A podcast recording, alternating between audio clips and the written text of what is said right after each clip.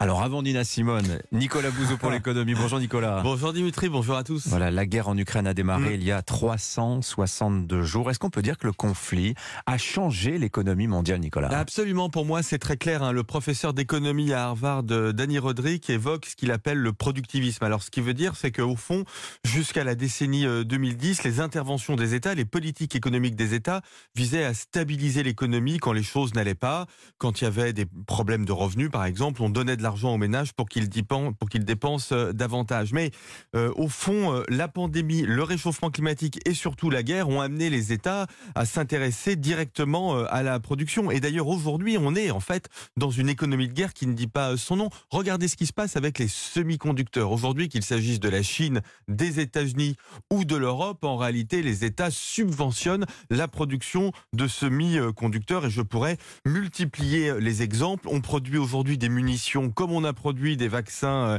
il y a euh, deux ans.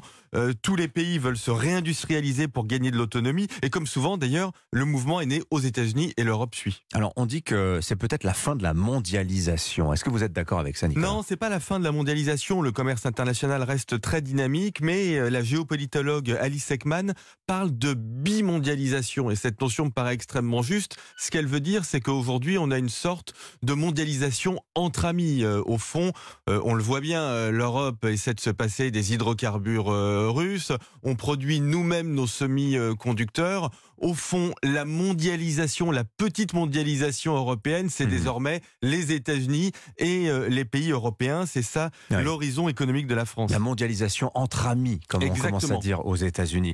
Bon, et l'Europe dans tout ça, finalement, euh, on voit qu'elle a pas si mal résisté. A priori, on évite la récession cette Ouais, il année. n'y a pas eu euh, d'effondrement. On a vu une résilience extrêmement forte des chaînes de production. hein. Euh, Les entreprises euh, savent s'approvisionner quand il y a des difficultés, quand il y a des embargos, quand on manque euh, d'hydrocarbures. D'ailleurs, je vous ferai remarquer que les prix du gaz sont retombés à leur niveau d'avant-guerre. On commence à le voir sur les chiffres de l'inflation qui se stabilisent et on imagine que l'inflation va un peu diminuer.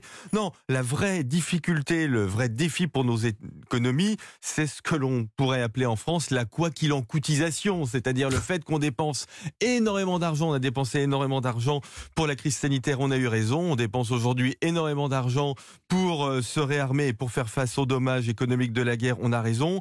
Allez, je peux pas m'en empêcher. C'est absorbable uniquement si on travaille plus. Ah bah tiens. Comprenne qui pourra. Ça me rappelle quelqu'un, tiens. Merci beaucoup, Nicolas. Bouzou. Bonne journée à vous. 7h23.